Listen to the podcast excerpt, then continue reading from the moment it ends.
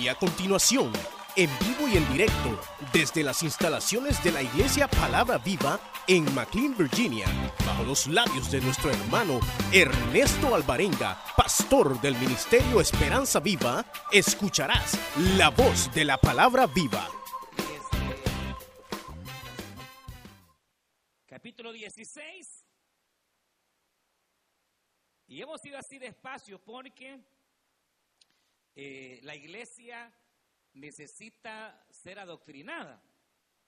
Y entonces, en el, en el calendario de la semana, eh, nos es necesario tener un día para estudiar doctrina y otro día para estudiar las epístolas, que las dos de alguna manera van formando el carácter del creyente. Pero resulta que como no tenemos espacio por todas las actividades, entonces hacemos una combinación de epístola con la doctrina y por eso es que a veces, aunque estudiamos epístola, vemos doctrina y ahí es donde nos vamos tardando un poquito, pero eh, lo importante es poder eh, crecer en el conocimiento de la palabra del Señor. Y aunque esta epístola ha sido bastante práctica, eh, hemos también tocado puntos doctrinales, pero preciosos, como la resurrección, verdades como, bueno, mucha, mucha, mucha doctrina, pero también combinada con la vida práctica del cristiano. Así que eh, vamos hoy, estuvimos, por ejemplo, el miércoles pasado estudiando las ofrendas. Gracias a Dios que ya pasamos, ¿verdad? De esos temas que no gustan mucho. Pero vamos a leer hoy el capítulo 16 y vamos a leer eh, versículo número 3. Verso 4, más bien, que es ahí donde nos quedamos. Lo tenemos, verso 4, ¿verdad?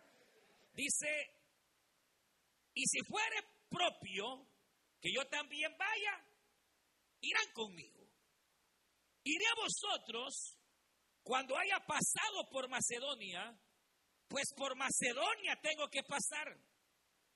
Y podrá ser que me quede con vosotros o aún pase el invierno para que vosotros me encaminéis a donde haya de ir. Porque no quiero veros ahora de paso, pues espero estar con vosotros algún tiempo, si el Señor lo permite. Pero estaré en Éfeso hasta Pentecostés, porque se me ha abierto puerta grande y eficaz, y muchos son los adversarios. Y si llega Timoteo, mirad que esté con vosotros con tranquilidad, porque él hace la obra del Señor, así como yo. Amén. Vamos a dejar hasta ahí la lectura. Ya ve que no queremos terminar. Bueno, al menos yo no quisiera, pero dejamos hasta ahí. Vamos a orar. Cierre sus ojos. Vamos a, a orar para que sea el Señor el que nos hable a través de su palabra. Si hay peticiones, vamos a ponerlas delante del Señor. Levante sus manos, hemos adorado. Y vamos a decir al Señor, buen Dios y Padre nuestro que estás en los cielos, te damos gracias. Porque tú nos permites venir delante de tu presencia en esta hermosa noche, Señor. Gracias por permitir, oh Dios, alabar tu santo nombre. Ahora que nos encomendamos a recibir tu palabra, queremos pedirte que tú nos hables, que tu palabra pueda, Señor, llenar nuestras vidas, alumbrar nuestro entendimiento, Señor. Y sobre todo en esta noche queremos rogarte que tu Espíritu de gracia pueda iluminar nuestras vidas, Padre eterno, para crecer en el conocimiento de tu palabra. Señor, ponemos cada petición delante de ti. Padre eterno, aquel que esté enfermo, Señor, sé tú sanándole. Pedimos, Señor, de una manera muy especial por eh, la familia Chicas, Dios eterno, por esta hermana Isaura en especial, para que tú le fortalezcas, Señor, en el nombre de Cristo Jesús de Nazaret. Que tú seas poniendo tu fuerza, tu paz. Oh Dios amado, en tu sierva, en el nombre de Jesús. Ponemos también, Señor, cada asunto migratorio que hay en el nombre de Jesús de Nazaret resuelve siempre a favor de tus hijos. Padre, por Blanca, Señor, para que Dios haga ese milagro y ella pueda salir, Padre, en el nombre de Cristo la rogamos, Señor. Te rogamos que tú obres a favor de tu sierva. Y así, Señor, rogamos que nos hables en esta hora. Y a ti daremos honor y gloria y alabanza. En el nombre de Cristo Jesús de Nazaret. Gracias, Padre. Gracias, Hijo. Y gracias, Espíritu Santo. En el nombre de Jesús. Amén. Y amén. Pueden tomar su asiento.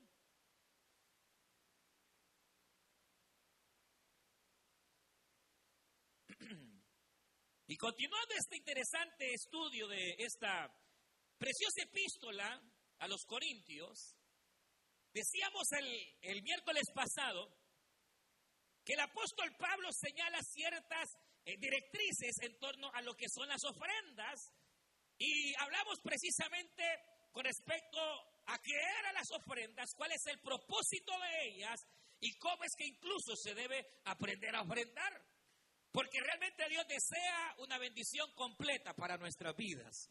Recuerde que Dios está interesado en bendecirnos espiritualmente, pero de igual manera Él desea que nuestra vida, eh, aún financiera, pueda ser una vida estable en el sentido de tener lo necesario para la vida. Porque Él es un Padre bueno, Él no es un Padre malo. Dios es bueno y para siempre su misericordia y si nosotros siendo malos, cuando se trata de nuestros hijos, procuramos dar, brindar lo mejor, ya no se diga el Señor, hermanos. Así que entendíamos y vemos por su palabra la realidad de que el Señor anhela y anhelaba bendecir a aquella iglesia y también bendecirnos a nosotros a través del dar. Dando se recibe. Ahora, inmediatamente el apóstol Pablo Continuando esta, este, este último capítulo, cerrando su carta, dice de la manera siguiente, eh, dice eh, en torno a la ofrenda, vamos a ir, vamos a delegar a algunos hermanos para que la lleven. Y entonces dice él, y si fuere propio, que yo también vaya, entonces voy a ir. Y luego dice, pues, iré a vosotros cuando haya pasado por Macedonia, pues por Macedonia tengo que pasar. Y dice, mire, verso número 6, y podrá ser que me quede con vosotros o aún pase el invierno para que vosotros me encaminéis a donde yo vaya.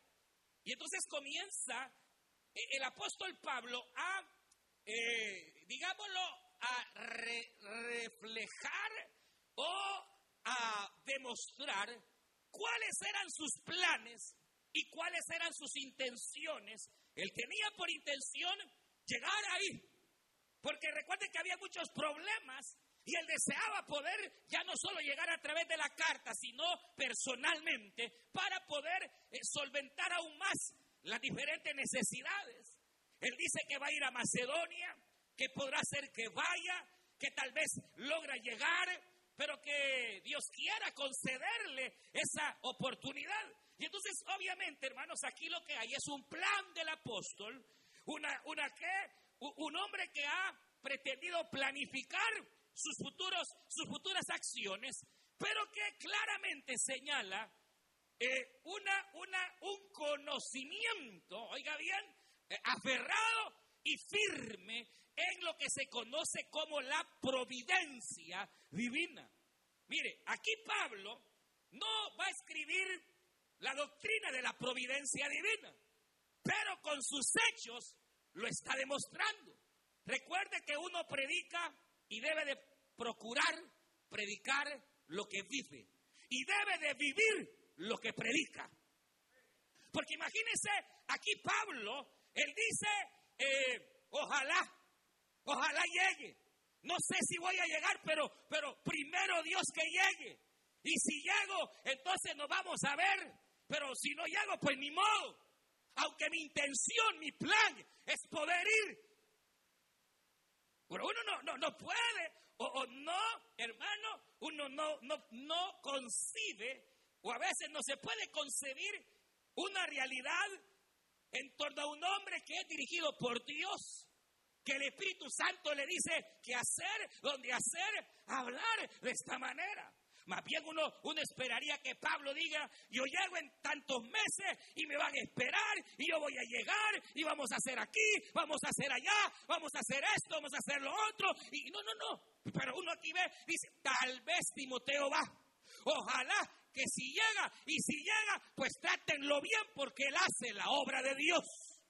Imagínense, eso, es, eso es bastante eh, eh, eh, diferente a, lo que es el concepto humano, a lo que es realmente el hecho de entender que si bien es cierto, uno debe de procurar, planificar, incluso administrar, hay una realidad bíblica y que jamás se nos debe de olvidar que al fin y al cabo el creyente y aún el no creyente, le guste o no, está sujeto a la providencia divina. Y si Dios quiere, se hará. Y si Dios no quiere, no habrá.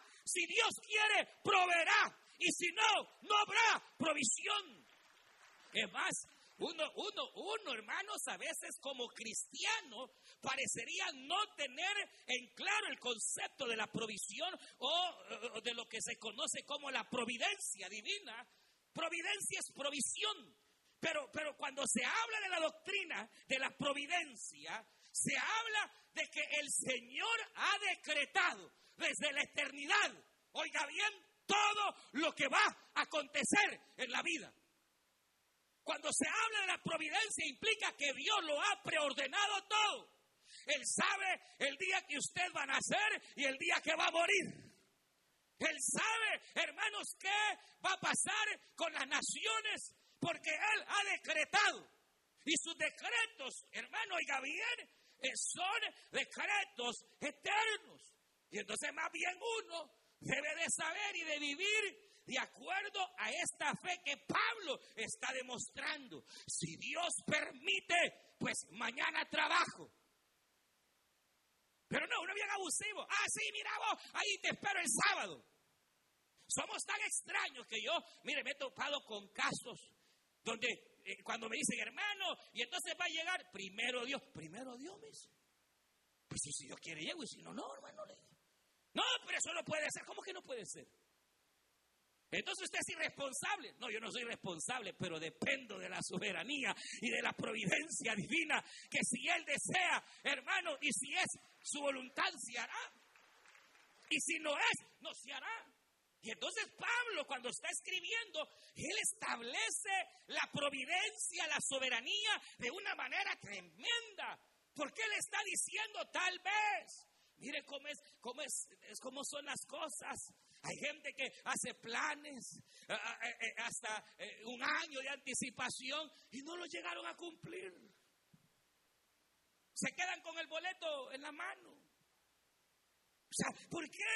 Porque uno, uno es como aquel hombre que, dice la, escritura que al ver que sus tesoros y sus negocios, hermanos, estaban, estaban llenos, él dijo, ah, esto haré haré un granero más grande, haré un granero mucho más grande para, para que el próximo año tenga el doble.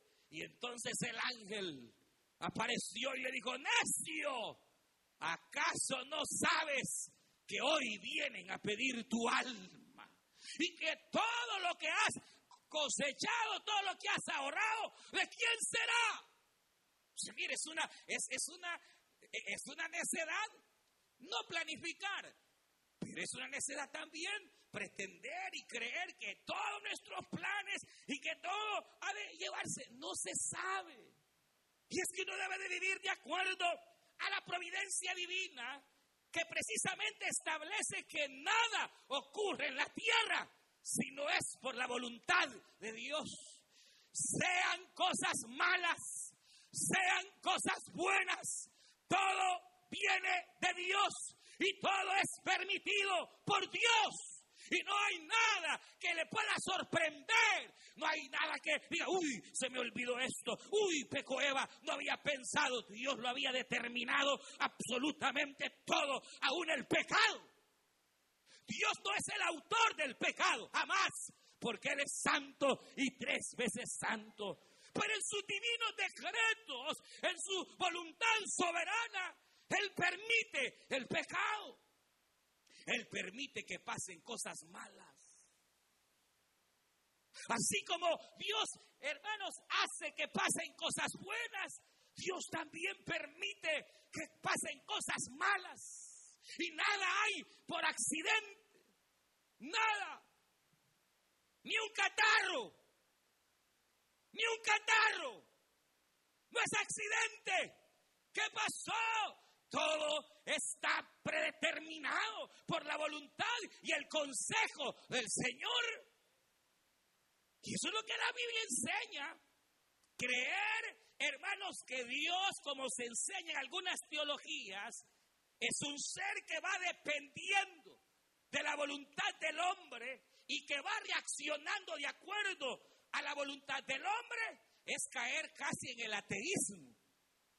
No sé si me logro explicar, pero hay quienes creen que Dios va detrás del hombre y que, y que hermanos, eh, eh, Él va viendo y que de acuerdo a las acciones del hombre, así va a responder Dios. Para que, para, para que no me vean así, mano, mire, se la va a poner bien fácil. Hay iglesias que enseñan que si usted acepta hoy a Cristo, viene Dios y lo inscribe en el libro de la vida. Eso es absurdo. No es así, no es que Dios va a ir reaccionando ante lo que usted haga va a ir reaccionando.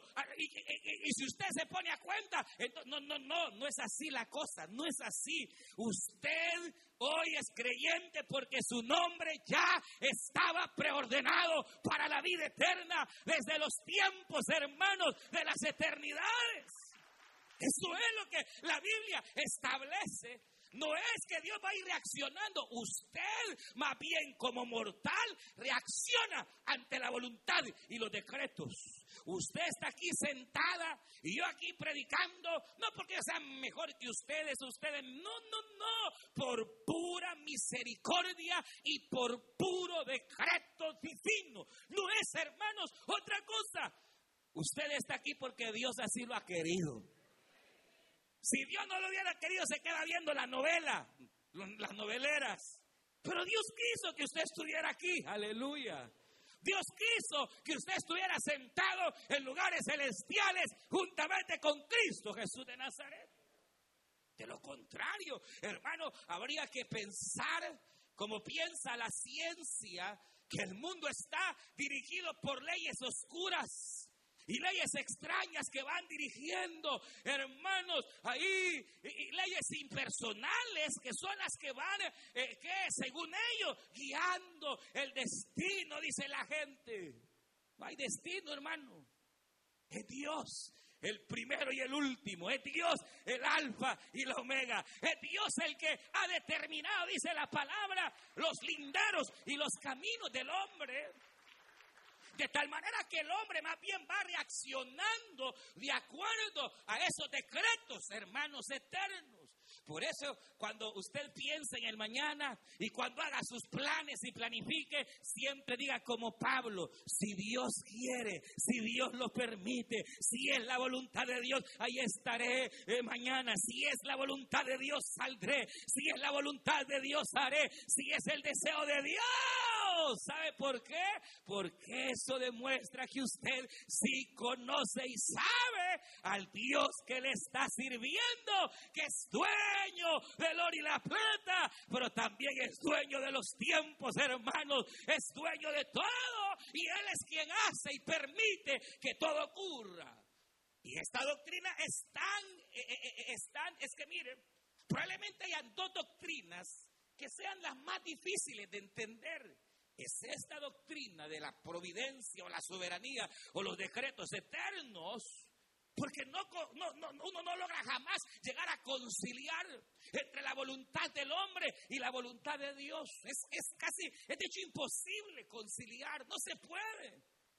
Y quizás la otra doctrina es la doctrina de la Trinidad, que a veces uno no logra concebirla en su, en su plenitud, pero esta Realmente, hermanos, es tremenda porque uno dice, bueno, y la voluntad del hombre entonces, ¿dónde queda? Y si Dios ya determinó tal cosa, pero hay, hay, doctrinas que nunca las vamos a entender. ¿Oyó? Hay doctrinas que a usted la van a sentir, a sentirse mal. Y ese es el propósito. Que no se crea sabio, ni sabelo todo. Sino que de repente uno queda tontado y dice, pero ¿y esto cómo es? Así como está escrito.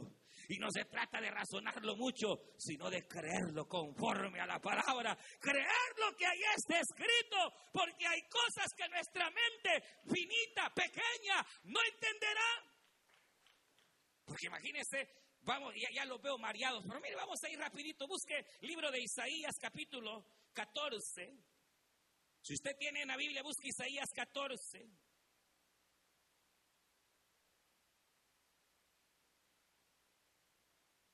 Versículo 24. Mire lo que dice la palabra del Señor. Isaías 14, y versículo 24 dice de la manera siguiente, Jehová de los ejércitos juró diciendo, ciertamente se hará de la manera que lo he pensado y será confirmado como lo he determinado.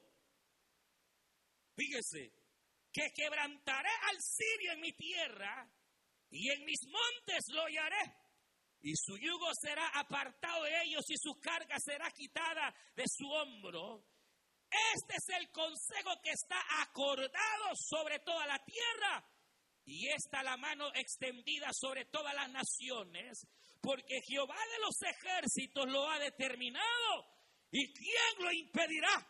Y su mano extendida, ¿quién la hará retroceder? O sea que lo que ya Dios pensó desde las eternidades, tarde o temprano se cumplirá. Lo que hubo en su mente y él concibió en cuanto a sus designios, sobre todo cuando se habla de los designios o los decretos eternos, eso no pueden ser violentados, no pueden cambiar de ninguna manera. Y además, hoy uno ve cómo está el mundo y cómo va la tierra y uno se asusta y uno dice, ¿qué está pasando? Es más, uno va viendo como que si el enemigo se va apoderando de esta tierra y parecería como que el enemigo va ganando maldad y hay más ateos y más gente incrédula y muchos hermanos hoy han apostatado de la fe, otros ya, ya se alejaron y uno dice, ¿por dónde ve el diablo? ¡Qué tragedia! Ya estaba escrito ya estaba determinado. Es más, llegará el día en que por decreto eterno esta tierra será entregada en manos del diablo. Total y llanamente. Habrá un periodo en el cual Dios entregará esta tierra en manos de Satanás y que el Señor lo reprenda. Y así lo ha determinado el Señor, en que la maldad será mucho más y dice, pero mire, y si, y si Dios es bueno, y si Dios, ¿por qué es que permite la maldad? ¿Ha oído eso usted, verdad? Que le dice, mire, pero si Dios es tan bueno. Ah, alguna vez le ha preguntado, y ¿por qué permite tanta maldad? Cuando hay gente que le diga así, dígale estas cosas, dígale lo siguiente, mire, ¿por qué será que Dios permite la maldad? ¿Por qué no la frena? ¿Por qué no la liquida de una vez y que ya no haya más maldad? Si Él es bueno y para siempre su misericordia. ¿Por qué creen ustedes? ¿Por qué será que, que Dios no de una vez liquida toda la maldad y se acaba la maldad y ya no hay más maldad? ¿Por qué cree? Porque usted ve la cuenta. Y usted va también en la cuenta. Y el día que Dios diga, se acaba la maldad, te da matacán a ti y me da matacán a mí. ¿Cómo la ve desde ahí? Sí. Ah, no es que usted es bueno. ¿Por qué Dios permite? ¿Sabe? ¿Y por qué si es niño? ¿Y por qué Dios permite? Porque la gente no entiende el concepto del pecado. Porque Dios permite el sufrimiento y el dolor y que un niño inocente, no hay niño inocente, ni viejo inocente. Todos hemos pecado, dice la palabra. Y por haber pecado, nos merecemos la condenación y la muerte, mas la misericordia de Dios se revela en que aunque la paga del pecado es muerte, el regalo de Dios de Cristo es la vida eterna, es la salvación en Jesucristo. No le ande dando mucho cabida al diablo y que porque le pasan cosas malas a la gente buena. ¿Cuál gente buena? ¿Cuál gente buena? Eso es tan radical que un día llegaron delante de Cristo, aquel hombre maestro bueno. ¿Por qué me llama bueno? Y Cristo le dijo estas palabras. Bueno, solo hay uno, el Padre que está en los cielos. Lo que pasa es que uno, uno, uno cree que es bueno. Uno se siente bueno. ¿Y por qué a mí, Señor? ¿Y por qué? Porque soy fregada. Porque soy fregado nos pasan. Porque estamos en esta naturaleza. No me preguntan, ¿y por qué yo, Señor? ¿Cómo que por qué? ¿Que acaso te crees bueno?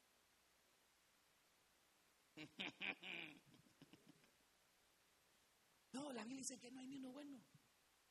Nosotros somos hermanos pecadores. La diferencia del pecador impío y la nuestra es que nosotros somos redimidos y hemos sido justificados por la sangre del cordero y somos salvos por la sangre del cordero. Pero no me diga que de vez en cuando no se le sale una. No, no, no me diga que de repente no se le sale el indio que tú antes con la mirada, con la boca, con intención. Le fallamos, hermanos, al Señor. Pero la diferencia es que cuando le hemos fallado, podemos venir en arrepentimiento. Aleluya. Pero bueno, solo es Dios. Bueno es Dios. Y para siempre sea su misericordia y su bondad infinita. De tal manera, hermanos, que cuando aquí se habla de lo que es la providencia, la Biblia establece que todo, todo, absolutamente todo está ya preordenado por el Señor, establecido por su palabra. No se trata de leyes y cosas así. No, no, no. Es más, la misma palabra del Señor dice en Hebreos capítulo 1 que es Jesucristo el que sustenta el universo y que Él con el poder de su palabra y su fuerza sostiene las estrellas donde están y los cometas por donde van y los soles por donde estén, todo el universo, lo que alcanza a ver la vista y fuera de la vista humana, todo está sujeto a Cristo en el cielo, en la tierra y debajo de la tierra. No hay fuerzas extrañas, hermano, que puedan contra el poder de Jesucristo. No hay un destino. No, Dios lo ha determinado. Ya todo eh, conforme a sus propósitos y conforme, hermanos, a su tiempo. Dios es el Dios de la creación. ¿O acaso no dice el Salmo, Jehová reina, regocíjese la tierra? ¿Cuántos creen que el Señor reina? ¿Cuántos creen que el Señor reina? Reina a tal grado que ni un pájaro cae a tierra si no es su voluntad. Y que cuando nosotros como cristianos pasamos momentos dolorosos, Él lo ha permitido. No es que se le haya escapado, Él lo ha permitido, pero todo lo permite con un propósito. Que al final, aunque nuestros ojos no lo contemplen, siempre será un final que va de acuerdo a su soberanía y más a su carácter, porque Dios es amor, Dios es bueno y misericordioso. Y cuando permite que a nuestra vida vengan cosas malas, cosas que parecen tumbarnos, Dios es cierto, lo permite, pero también a través de aquello Dios se va a glorificar. Y algo especial sacará Dios, algo bueno sacará el Señor, aunque no lo veamos. En el presente tal vez no lo entendamos, aunque en el momento no lo concibamos, pero la Biblia dice que Dios es bueno. Y Romanos 8:28 dice de tal manera que todo, todo, absolutamente todo lo que acontece a la vida de los justos, al final les ayudará para su bien, para su misericordia, porque Él sabe, Él sabe, hermano, que quizás si no hubiera sido de esa manera, mire, tal vez usted pasó esa crisis tan terrible, pero tal vez si no hubiera sido así, usted no se reconcilia con Dios.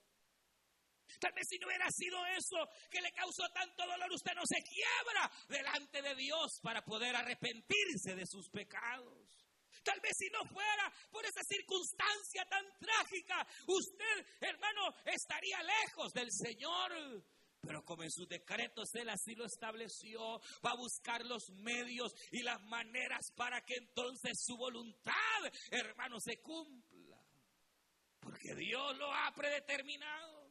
Dios es soberano y nada hay que le sorprenda. La Biblia es más, usted sabe, vamos a ir al libro de Daniel. Es, Daniel es tremendo, hermano.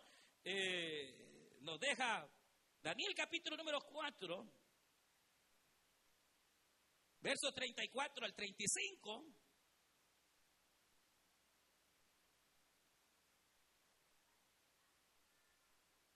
Capítulo 4, verso 35.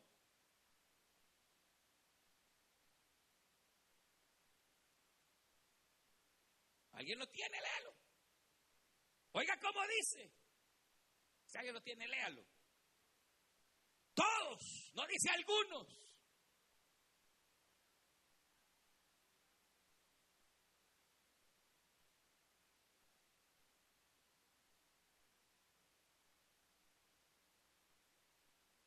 No hay quien le diga por qué, Señor. Porque todos dicen que estamos. Todos, absolutamente todos. Dice los ejércitos celestiales y todas las almas de los hombres están bajo su dominio. Bajo su autoridad. Y él ha preordenado de tal manera que aún, hermano, y uno dice, pero, pero ¿cómo es esto? ¿Y qué hay de la voluntad del hombre?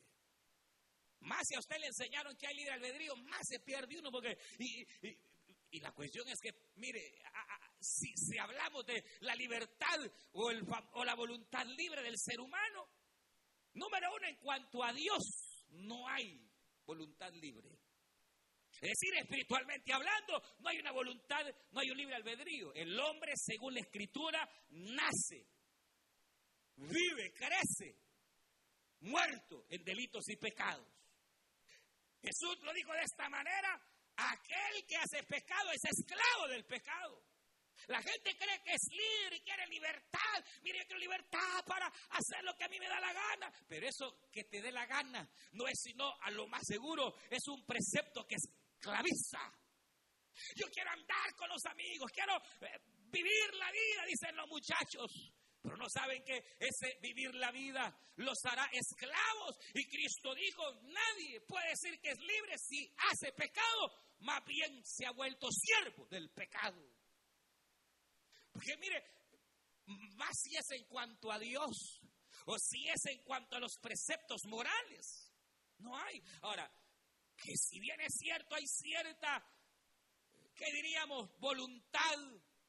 Es cierto que Dios, en alguna manera, dentro de sus decretos y dentro de su voluntad soberana, establece a cada individuo y cada individuo tiene cierta voluntad, no en torno a lo espiritual.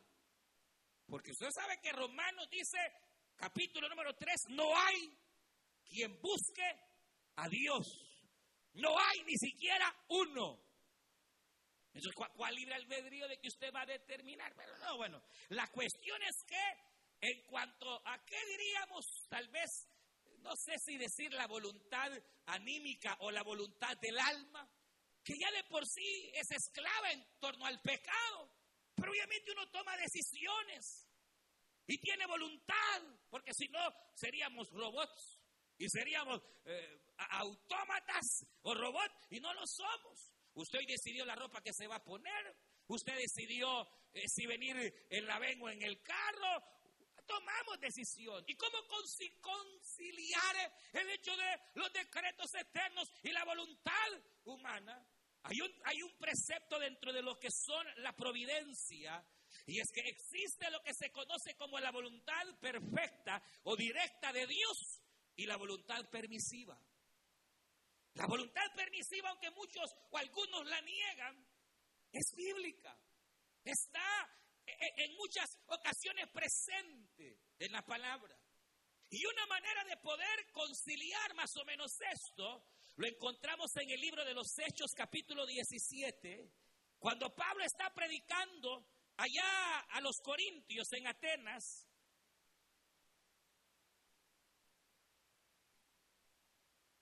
Versículo 26.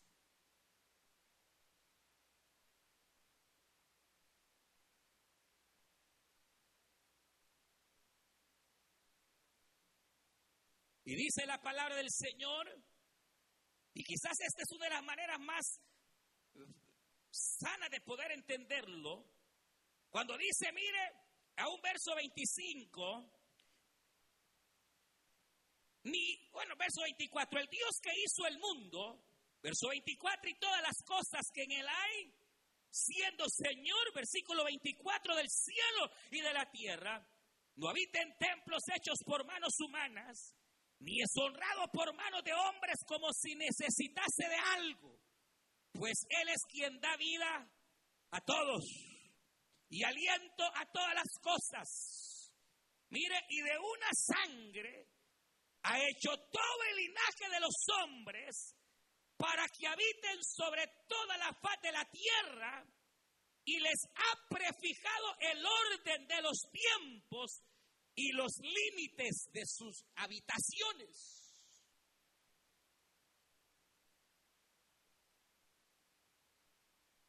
Entonces, ¿cómo, es esto? Vaya. Aquí estamos en una habitación. Y la voluntad perfecta de Dios nos ha puesto un límite. Son las paredes. Pero usted, si quiere, se puede. Bueno, aquí tenemos la norma de sentarnos separados, pero por norma. Pero usted quiere se puede sentar aquí, se puede sentar allá, puede caminar, puede saltar. Hay cierta libertad dentro de un pequeño espacio. Pero aún en esas decisiones, si quiere saltar o sentarse aquí o sentarse ahí, aunque usted no lo entienda, también está la predeterminación de Dios. Ahora, los límites son las paredes. Y de ahí usted no puede traspasarlos. Aunque uno quiera, Dios lo ha establecido. Y de ahí no podemos, por eso dice acá que de una sola sangre ha hecho todo el linaje de los hombres para que habiten en la tierra y les ha prefijado el orden, oiga bien, de los tiempos y los límites de su habitación. En otras palabras, la voluntad directa de Dios está a través de estos límites, pero está la voluntad permisiva, donde Dios permite al ser humano el sentarse aquí o el sentarse ahí, donde Dios a veces permite al hombre incluso hacer maldad, donde Dios permite al hombre, hermano, y eso, y eso así es, hermano. Imagínese, vamos a ir a Génesis capítulo 45.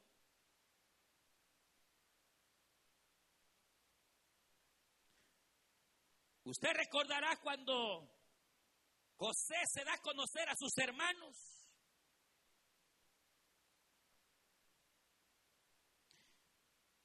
Le dice, ahora pues, no se entristezcáis ni os pese el haberme vendido acá. Porque para preservación de vida me envió Dios delante de vosotros.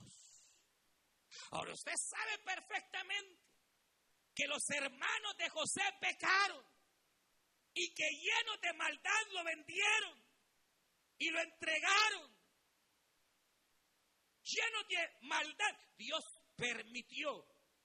Nunca Dios es el causante del pecado, ni directa ni indirectamente, sino que dentro de su plan y dentro de su soberana voluntad, Él a veces permite, como en este caso, la maldad de aquellos para vender a José, porque había un plan mayor en el cual a través de aquella maldad de aquellos hombres Dios salvaría su simiente santa. Dios salvaría a Israel para que guardando el linaje de Israel y no murieran de hambre, entonces viniera el Cristo, el Salvador del mundo, viniera en carne el Dios hecho hombre para salvar.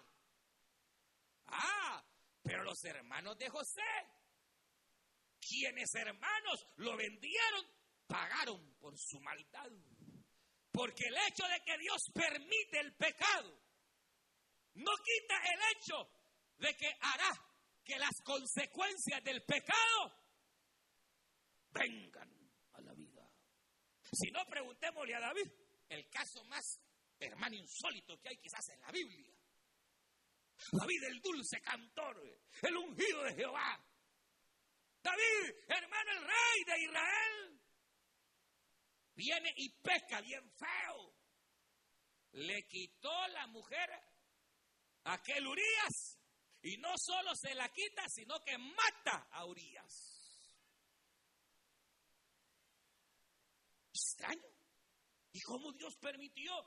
¿Y cómo fue que si Dios bien pudo haber eh, prevenido, Dios bien pudo haber detenido, pero no lo hizo? ¿Y por qué no lo hizo? Pues habría que preguntarle a Él. Porque Él sabe cuándo interviene y cuándo no. Es más, si muchos de nosotros, hermanos, no hemos pecado quizás terriblemente, porque Dios no lo ha permitido. Bendita sea la misericordia del Señor y a su nombre. Pero a David sí, Dios le permitió semejante pecado. Mire, y, qué cosa más tremenda, porque aún de ese pecado, ve acá, ve acá, pues, para que no se pierda, que Dios le permitió a David. Hermano, viene, bueno, aquella mujer queda embarazada y el niñito muere. Pero después, esta misma mujer, Betsabé, da luz a Salomón. Y de Salomón vino el Cristo.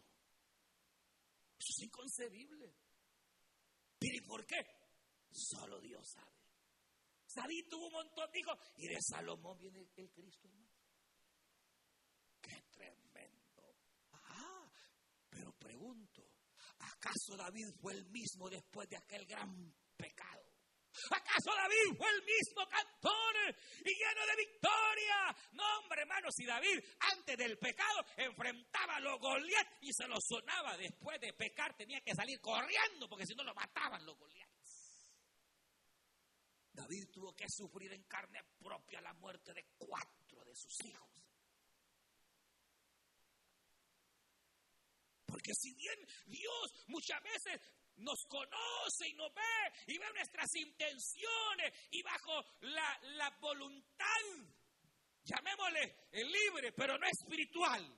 Él ve que uno va, hermanos, alejando y va entonces Él comienza a dejarte. No es su voluntad que tú peques, no es su voluntad que tú estés enfermo, no es, pero a veces permite y permite con un propósito que hermano tal vez no lo entendamos en el momento, pero llegará el día en que sí lo entenderemos, porque si somos escogidos, oiga esto, aún de los fracasos y de nuestros errores, Dios tarde o temprano se va a glorificar porque Dios es fiel. Y aunque nosotros seamos infieles, Él permanece fiel por amor de su nombre. Hasta Hermano, se puede imaginar en las acciones buenas, en las acciones malas. Ahí está la providencia divina. En la creación, ahí está la providencia divina. En las circunstancias del mundo, ahí está la providencia divina. Porque Él pone reyes y Él quita los reyes. No hay nación actualmente que tenga un rey, presidente, ministro, lo que sea, que no haya sido puesto por Dios. Por eso aunque uno vea que hay presidentes meros extraños y hasta locos a veces, uno no puede hacer otra cosa sino orar al Señor y bendecirlo porque Dios lo ha puesto. Y el día que uno se ponga y vaya, a, vamos a aquella manifestación para que lo quiten, usted está en contra de la voluntad de Dios. Con ayuda o sin ayuda. Todo está en el decreto eterno de Dios. Y nada se escapa de sus manos. Nada, ninguna circunstancia. Nada.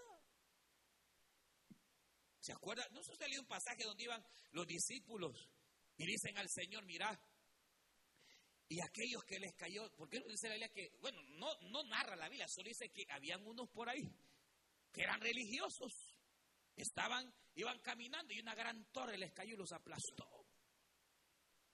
Y los discípulos dicen, maestro, ¿y cómo fue eso que, que la torre les cayó? Ah, ¿cómo fue? Si no se arrepienten, ustedes también les va a ir así,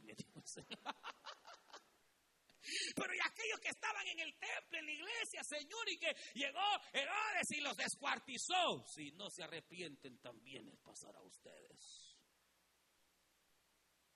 O sea que no hay circunstancia. No hay, hermanos, situaciones. Y aquellos se afligieron más todavía. Pero el Señor cuando los vio afligidos, porque le dijo que la torre los podía aplastar, y el Señor que los conoce, le dijo, pero no temáis. ¿Acaso no se venden dos pajaritos por un denario, más valéis vosotros que un pajarito. De tal manera que aún los cabellos de vuestras cabezas están contados. Aleluya, aleluya, aleluya. ¿Sabe algo, hermano? Cuando usted entiende los preceptos y tal vez ni me entendió nada esta noche porque son temas difíciles, pero sabe algo, cuando uno entiende que ni un pájaro cae a tierra, uno entiende que no hay accidentes en la vida. Uno entiende que todo lo que pasa y lo que me pasó hoy me va a pasar mañana y me va a pasar. Todo está en el plan de Dios. Y yo sé que sus planes son buenos. Y aunque a mi vista yo no lo vea, yo puedo confiar y decir como Pablo, si Dios quiere estaré el domingo. Y si no, tampoco. Si Dios quiere haré. Y si no estaremos en su presencia. Si Dios quiere viviremos. Y si Él quiere moriremos. Al fin y al cabo sea que vivamos o sea que muramos, somos del Señor, aleluya, y a su nombre. Debemos de confiar, porque mire, la providencia se ve en la creación, se ve en las circunstancias, se ve en el hombre, en las cosas buenas y malas que usted y yo hacemos. Pero aún la providencia divina y quizás lo más hermoso es que se ve en la salvación. De tal manera que nadie puede ser salvo sin que Dios lo haya decretado.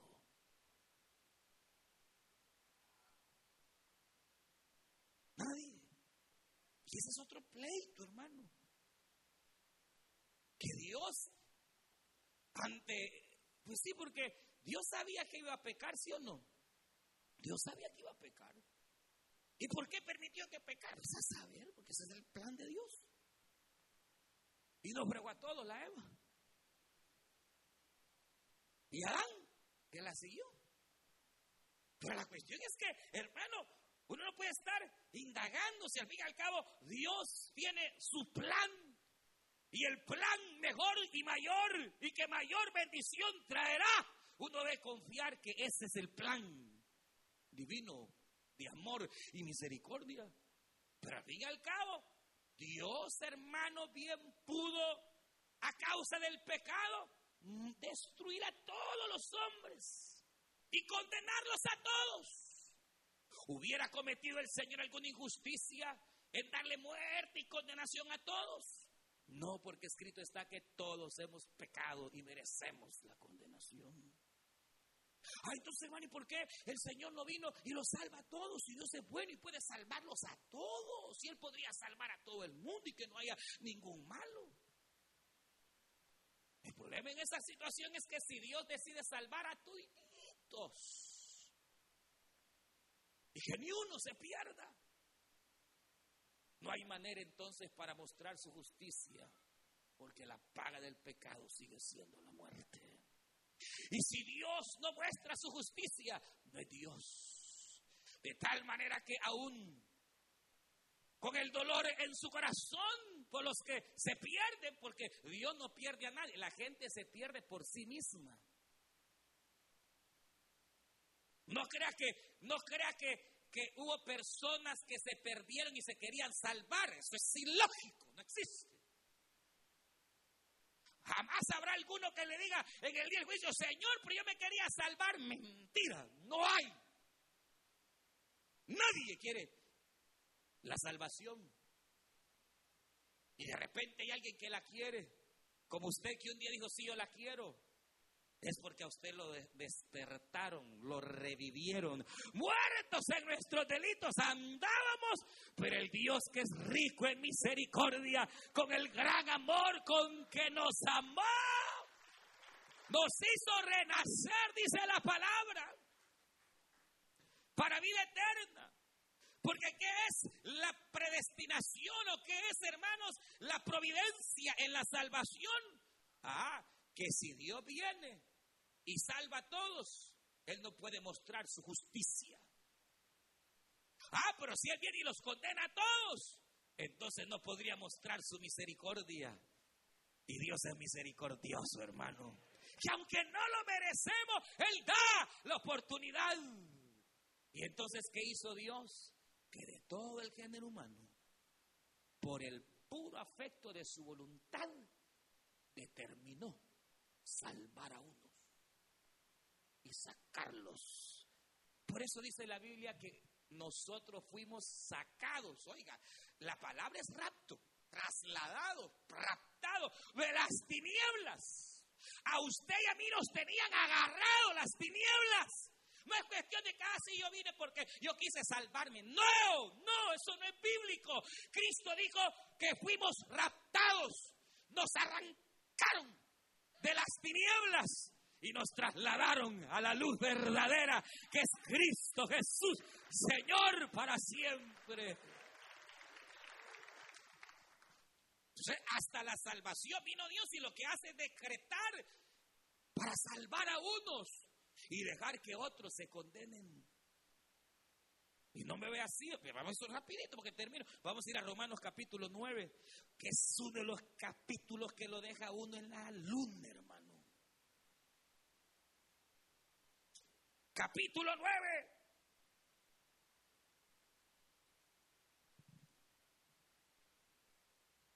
Oiga bien, verso 14. Y a un verso 10 dice,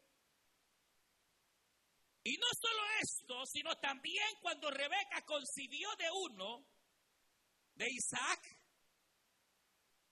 pues no habían aún nacido, porque Rebeca tuvo gemelos.